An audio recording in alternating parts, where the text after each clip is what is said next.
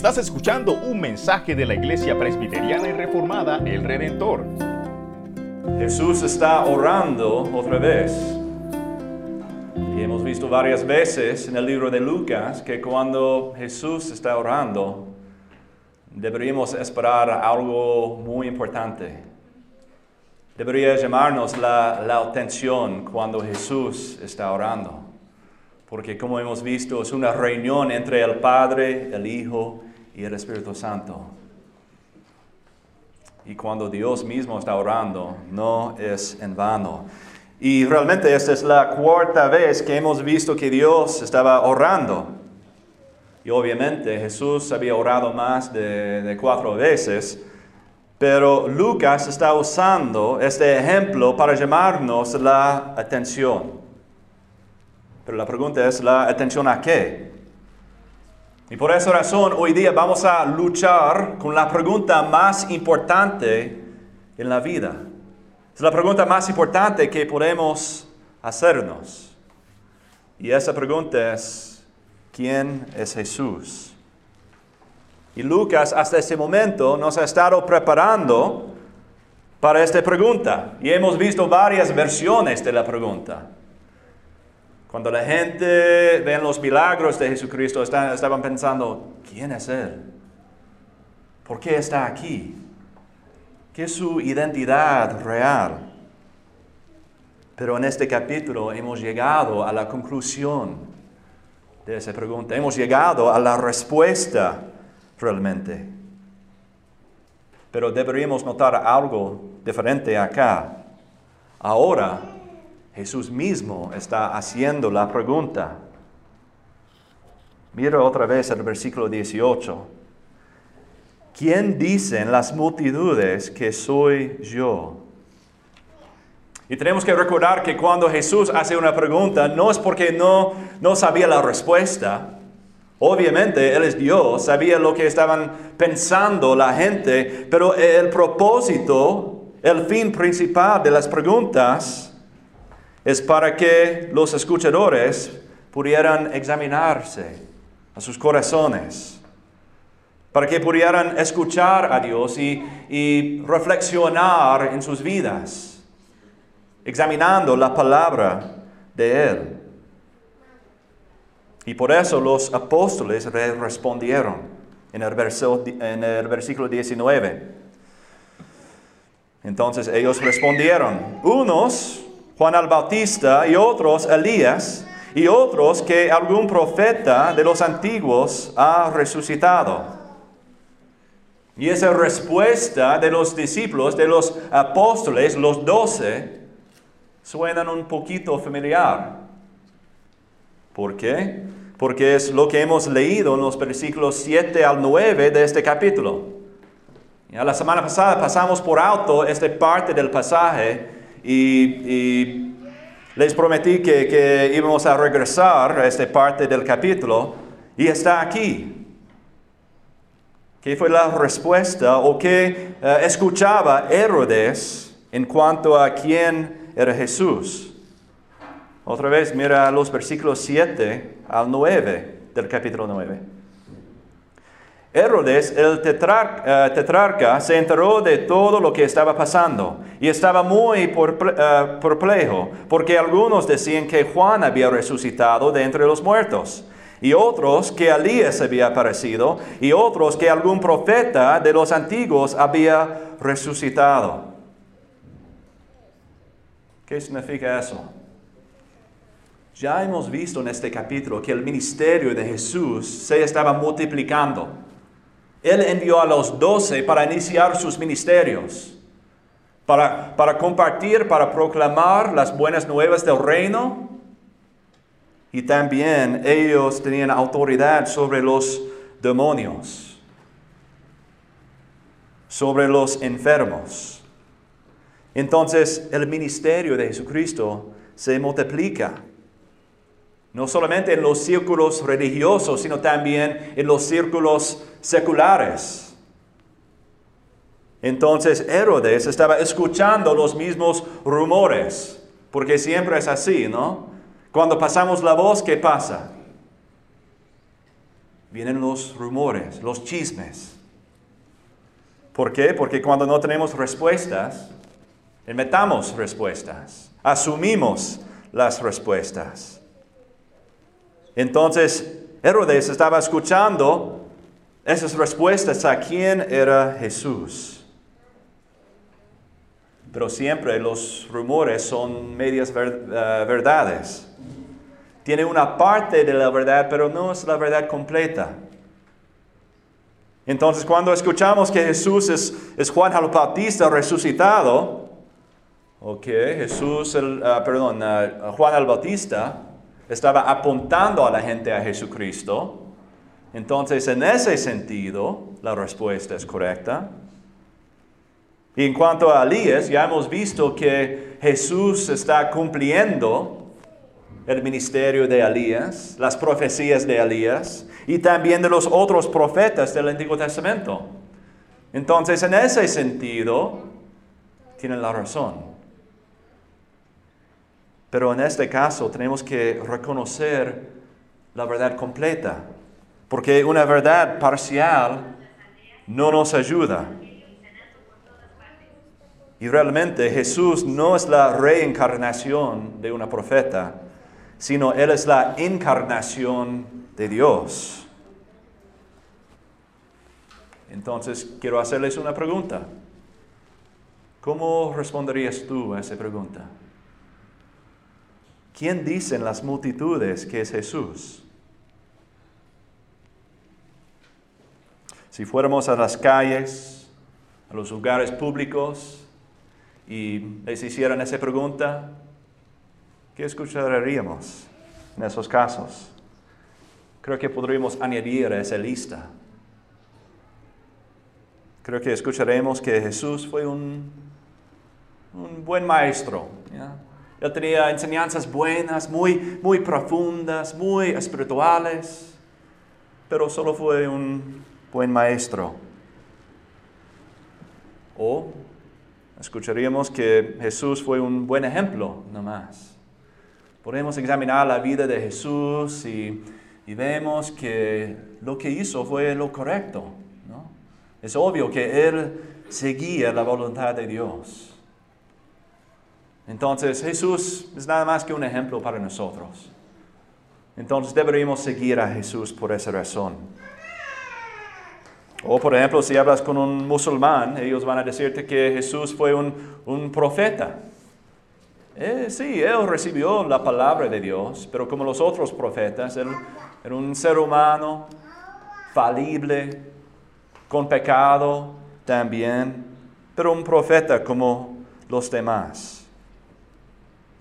Pero el problema es que un buen maestro no nos puede salvar, ni un buen ejemplo, ni un buen profeta. Entonces, Jesús, les digo e, esta pregunta para llegar a otra pregunta. Es una pregunta más importante. Es la pregunta más importante. Sí, es correcto, la cultura dice eso, piensa eso, pero ustedes, ¿quién dicen que soy yo? Y aquí tenemos que reconocer que esta no es una pregunta de inclusividad, sino exclusividad. Es decir, que Jesús no está haciéndoles esta pregunta porque cada persona puede llevar su propia opinión en cuanto a la identidad de Jesús. Él está haciéndoles esa pregunta porque hay una respuesta correcta. Hay una respuesta objetiva, hay una respuesta bíblica, hay una respuesta verdadera. ¿Por qué? Porque un maestro, un ejemplo, un profeta no nos puede salvar. ¿Qué necesitamos? Lo vemos en el versículo 20.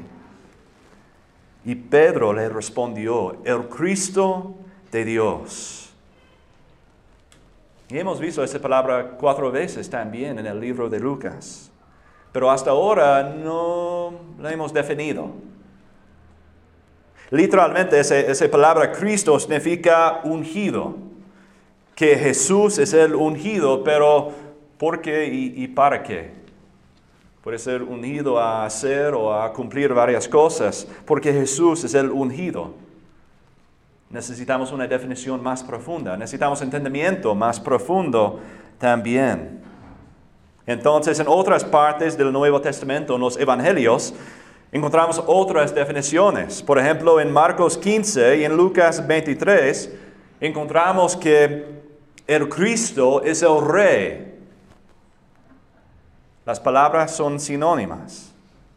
En Juan 1 encontramos que el Cristo es el Mesías, que Él es el Salvador. En Mateo, 16 eh, dice que el Cristo es el Hijo de Dios viviente. Y en Lucas 23 dice que eh, el Cristo es el escogido. Entonces, cuando escuchamos esa palabra que Jesús es el Cristo, significa muchas cosas. Esa palabra no es el apellido de Jesús, sino en eso estamos tratando de, definir, de entender, de experimentar quién es Jesús. Entonces, objetiva, bíblica, verdaderamente, Jesucristo, Jesús es el Cristo, es su identidad real. Y su identidad no cambia según nuestras opiniones. Sí, es cierto, la cultura lleva muchas opiniones de Jesús, pero no cambia la realidad de quién es. La identidad no es subjetiva, pero está aquí en nuestra autoridad en la palabra de Dios, que Jesús es el Cristo. Él es el Rey, Él es el Mesías, Él es el Hijo de Dios viviente, Él es el escogido para tomar nuestra cruz y para salvarnos. Y la realidad es que un día todos van a confesar que Jesús es el Cristo. Todos van a confesar. La pregunta es, ¿desde dónde? Y por eso encontramos esas palabras en Filipenses 2, versículo 10. Al nombre de Jesús se doble toda rodilla de los que están en el cielo y en la tierra y debajo de la tierra. Y toda lengua confiese que Jesucristo es el Señor para la gloria de Dios el Padre. Es decir, que viene el día de juicio.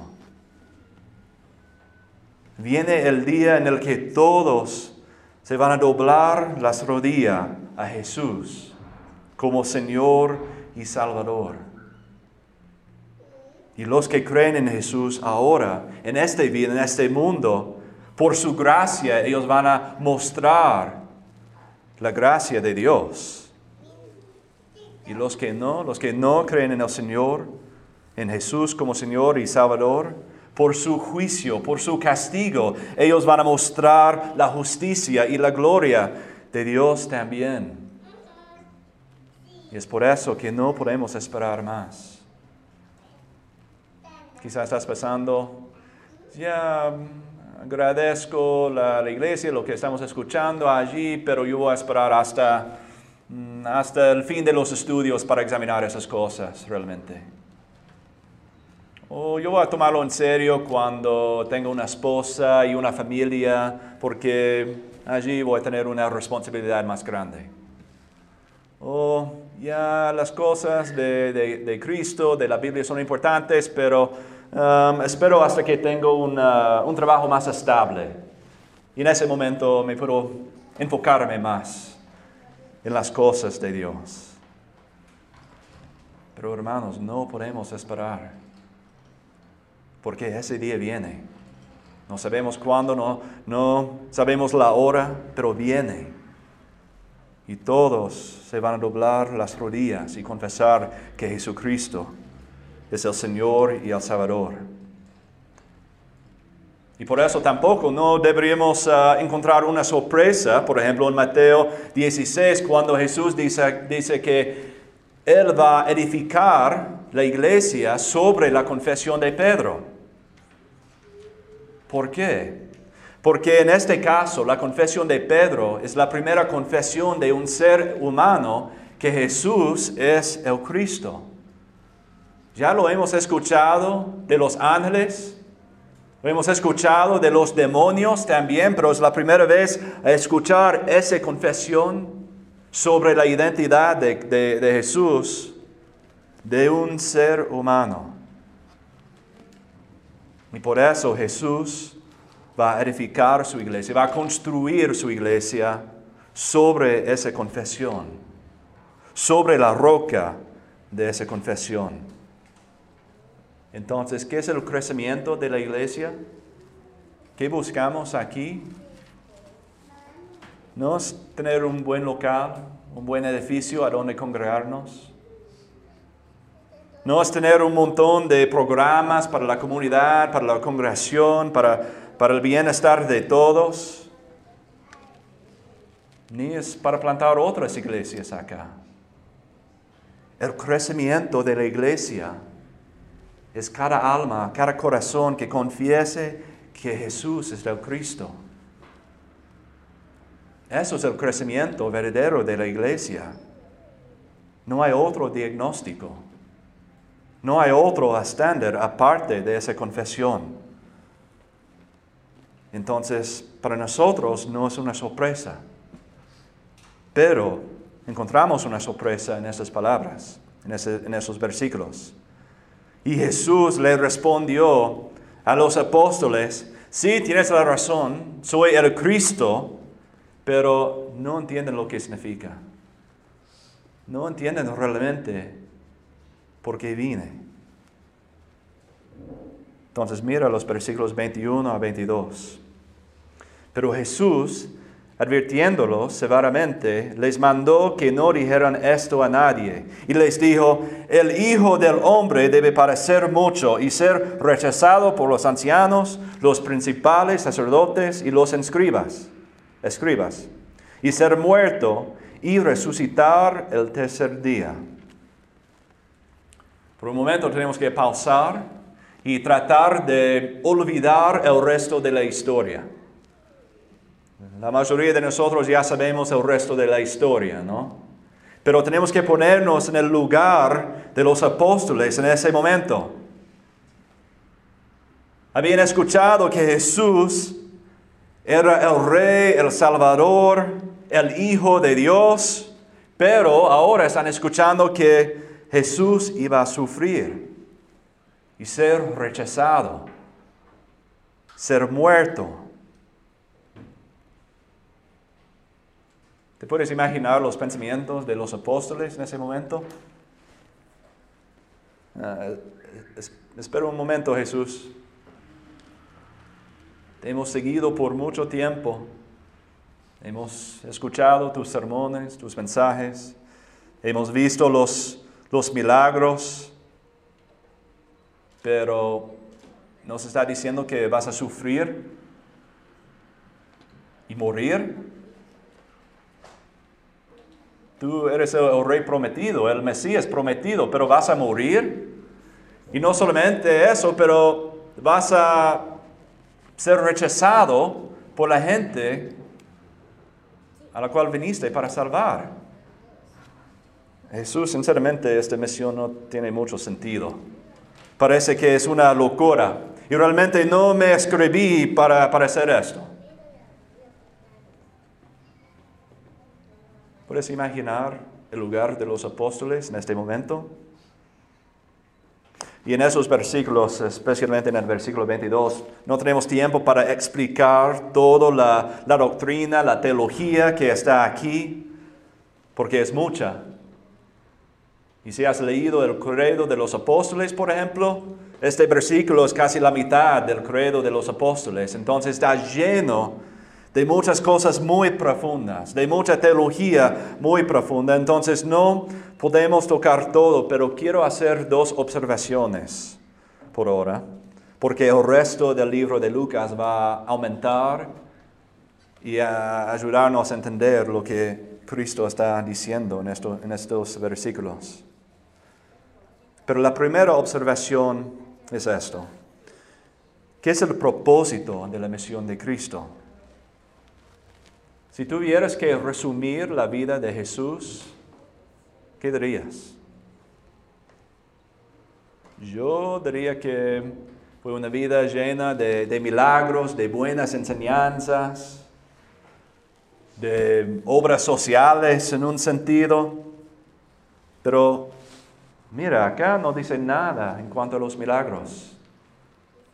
Nada en cuanto a las enseñanzas, las conversaciones que Jesús tenía con, con los apóstoles, con los discípulos, con, con, los demás. No dice nada en cuanto a, a los milagros de, de las tormentas, de la expulsión de los demonios, de las curaciones. ¿Qué es el resumen de Jesús que encontramos aquí? Él sufre, es rechazado es muerto.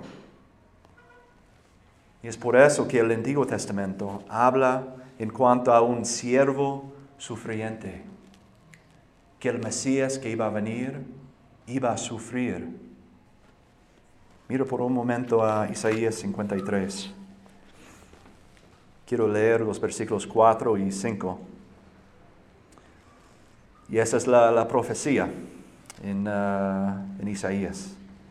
Ciertamente Él llevó nuestras enfermedades y cargó con nuestros dolores. Con todo nosotros lo tuvimos por azotado, por herido de Dios y afligido. Pero Él fue herido por nuestras transgresiones, molido por nuestras iniquidades. El castigo por nuestra paz cayó sobre Él y por sus heridas hemos sido sanados. Entonces Jesús claramente está diciendo en Lucas 9 que Él vino por esa razón, para sufrir por las manos de los seres humanos, para morir también, como dice la profecía en Isaías. Y la segunda observación que encontramos aquí es que hay una advertencia para los apóstoles.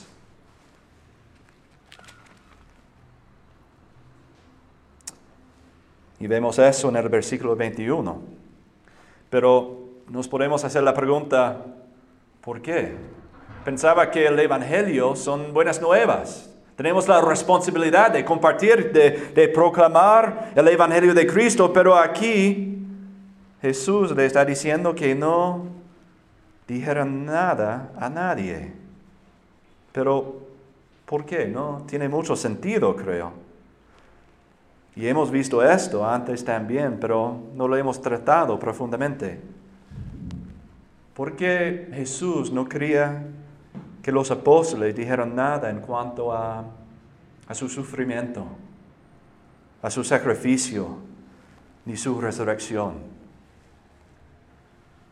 Es porque Jesús conoce bien la voluntad del Padre, no solamente la voluntad, sino el tiempo también. Y él sabía que su ministerio iba a llamar la atención de los líderes, no solamente uh, los líderes judíos, sino también los líderes seculares, como hemos visto con Herodes.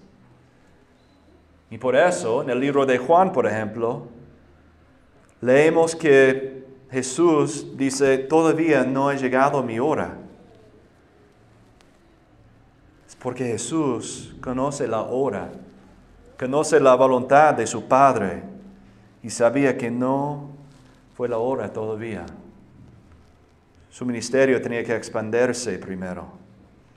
Y la otra razón es porque cosas así puede restringir el ministerio de Jesús.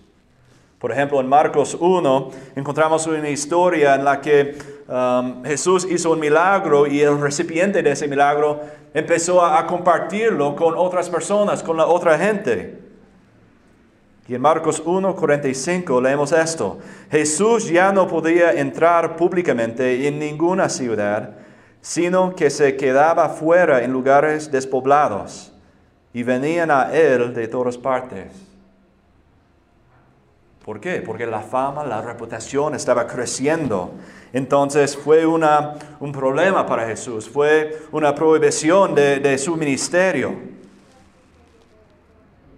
Y no es porque el Evangelio de Dios estaba expandiéndose en, todos los lugares, es porque la gente quería buscar un milagro y no más. Ellos querían recibir un milagro de Jesucristo, pero realmente no querían escuchar ni obedecer lo que Él estaba enseñando. Y la misión de Dios, de Jesús, no fue hacer los milagros. Ya vimos que los milagros son para confirmar su mensaje. Entonces Jesús sabía que el incremento de su fama, de su reputación, significaba el incremento de los que querían matarlo, de los que querían ver solamente para ver sus milagros. Y el mismo problema que vemos allí en esos tiempos existe el día de hoy también. Hay muchos que escuchan el mensaje de Jesús y lo odian. Realmente en su corazón quieren matar a Jesús de nuevo. Hay otros que quieren escuchar solamente de los milagros de Dios. Quieren escuchar lo que quieren escuchar y nada más.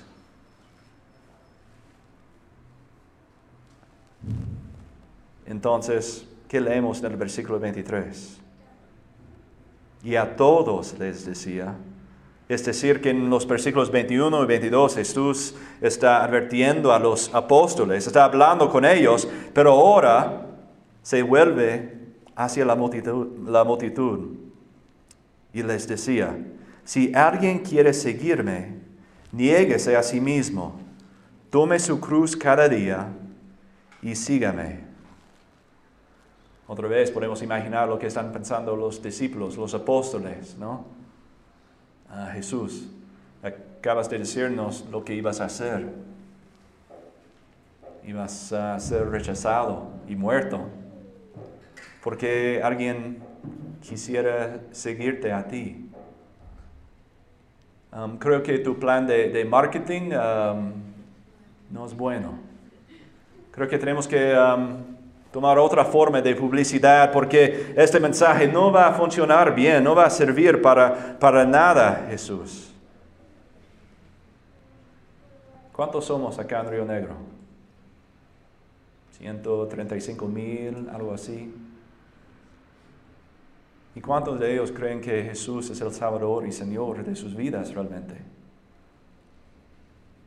¿Cuántos de ellos tienen una prioridad de la, de la novia de Jesucristo, que es la iglesia? La comunidad de fe. Un porcentaje muy pequeño, creo. ¿Por qué? Es por este versículo. No es lo que queremos escuchar. Y en este mandamiento de Jesús encontramos un aspecto negativo y un aspecto positivo. También, primero, lo negativo. Niéguese a sí mismo. Juan Calvino dice que la suma de la vida cristiana es la renuncia a nosotros mismos. ¿Qué significa eso? Significa que no podemos buscar a Cristo hasta que nos neguemos. Es decir, que tenemos que quitar nuestros propios intereses, los ídolos que tenemos, el egoísmo que llevamos en la vida, realmente para, para seguir a Jesucristo. ¿Por qué es así? Porque muchas veces queremos llevar los gozos de este mundo. Tenemos las prioridades de este mundo, tenemos los intereses de este mundo. Y la única manera para quitar ese gozo terrenal es reemplazarlo con el gozo de Cristo, con un gozo para Dios y las cosas de Dios. Entonces el problema es nosotros mismos. Somos el problema. Y no podemos seguir y ser siervo de Jesucristo si somos esclavos de este mundo si somos esclavos de esta vida. Y no quiero decir 100%, pero 99% de los casos de consejería es porque una persona no quiere negarse. No, quiero, no quiere escuchar esas palabras. ¿Necesito negarme? Sí. ¿Por qué? Otra vez regresamos a Isaías 53. Vamos a seguir con el versículo 6. Todos nosotros nos descarriamos como ovejas, nos apartamos cada cual por su camino. Ese versículo lo podemos imaginar, ¿no? Todas las ovejas que están caminando por sus propios caminos, por sus propios intereses, están buscando pasto allí, pasto allí, pero no están siguiendo a su pastor, porque es el pastor que las cuida. Él sabe dónde está el pasto verde y los las aguas vivientes también. Y por eso tenemos que negarnos para buscar las cosas de Dios. Y también hay un aspecto positivo. Tenemos que negarnos y también tenemos que tomar nuestra cruz cada día y seguir a Él. Pero ese aspecto no parece positivo. Parece horrible realmente. Parece doloroso. Tenemos que entender lo que Jesús está diciendo acá. En esos tiempos, en los tiempos bíblicos, la crucifixión fue una manera de tortura, fue una manera para torturar a las víctimas hasta la muerte. Entonces, en esos tiempos, ellos tenían una, viga vertical en, la tierra. Fue una, una viga permanente.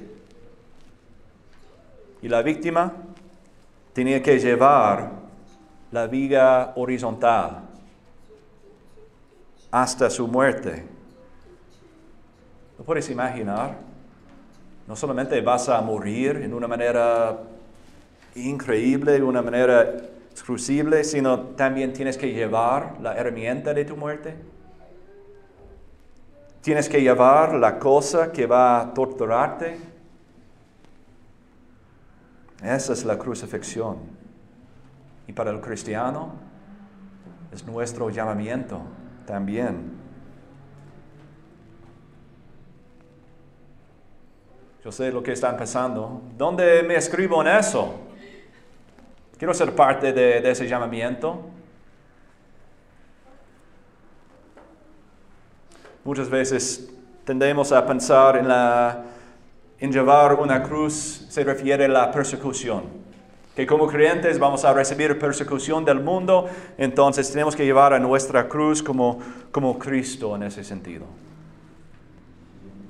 Y en un sentido incluye eso, puede incluir a la persecución que vamos a enfrentar como, como cristianos.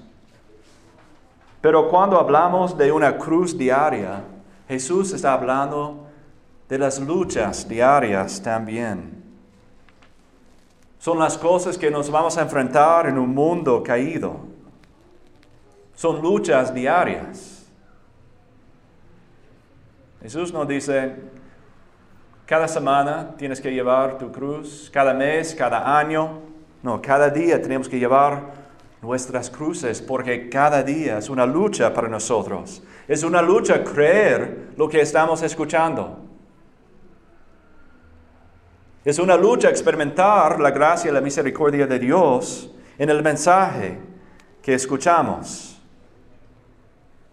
Pero es algo que hacemos día tras día tomamos la decisión de tomar la cruz de Cristo. Pero muchas veces es un desafío para nosotros porque pensamos que la cruz de Cristo fue algo fuera del control de Dios el Padre. Pensamos que la cruz, o perdón, pensamos que que Dios no es soberano sobre ese acto.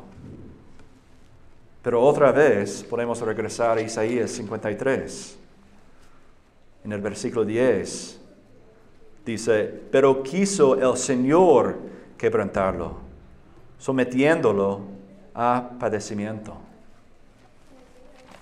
Es decir, que la cruz no fuera del control del Padre la cruz no fue según la voluntad de nuestro enemigo, de Satanás.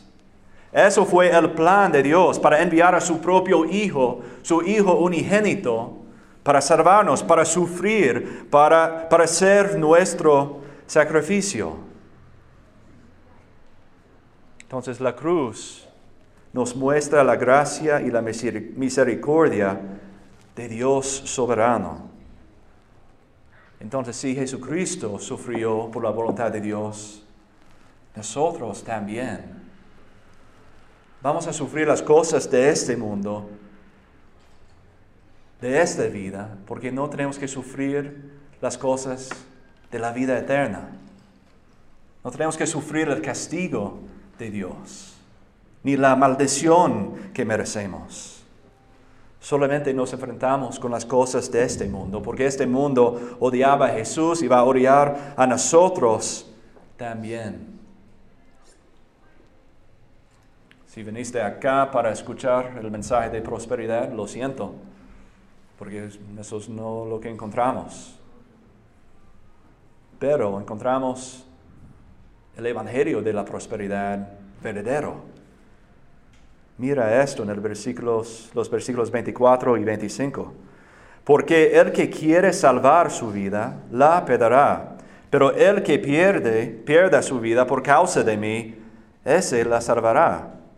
Pues de qué le sirve a un hombre haber ganado el mundo entero si él mismo se destruye o se pierde. Eso es el Evangelio de la prosperidad. Nos muestra la economía del reino de Dios. El reino de Dios funciona así. Si queremos salvar a nuestras vidas, tenemos que perder la vida para Cristo, para seguir a Cristo. Y otra vez encontramos que sus caminos no son nuestros caminos. Su manera de pensar es muy diferente de la de nuestro, de nosotros. ¿Quieres la prosperidad verdadera? Hay que abandonar las cosas de este mundo. Y eso es el problema con, con, el mensaje de la prosperidad que, que encontramos el día de hoy, en la cultura y en las iglesias también. No es porque las promesas de ese mensaje son demasiado grandes, el problema es que sus promesas, las promesas de ese mensaje son demasiado pequeñas, son temporales. No puedes llevar ese carro contigo, ni la casa, ni tu diploma. Todas esas cosas son temporales, son para esta vida y este mundo y no más, pero la prosperidad verdadera es que vamos a estar con Dios en su presencia por toda eternidad. No es temporal, es eternal, eternal, en la nueva creación. Y es con este entendimiento que todo está abajo de la soberanía de Dios. Que vamos a recibir algo mayor que podamos entender por qué deberíamos negarnos y tomar la cruz y seguir a Cristo. Es por eso que Santiago dice, tengan por sumo gozo, hermanos míos, cuando se hallen en diversas pruebas, sabiendo que la prueba de su fe produce paciencia y que la paciencia tenga su perfecto resultado, para que sean perfectos y completos, sin que nada les falte. Nada les falte. Esa es la promesa. Que vamos a tener la vida eterna con Dios. Y también en este mundo Él va a proveernos lo que necesitamos. Él nos provee el pan diario que necesitamos. Entonces hay una promesa y hay una advertencia también en el versículo 26. Porque el que se avergüence de mí y de mis palabras, de éste se avergonzará del Hijo del Hombre cuando venga en su gloria, y la del Padre y la de los santos ángeles. Muchas veces cuando pensamos en el castigo de Dios, ¿en qué pensamos? en fuego, en el, el infierno, en cosas así, en el dolor físico. ¿no? Pero aquí encontramos una advertencia más fuerte. Encontramos algo peor realmente. Jesús se avergonzará de los que estén avergonzados de Él.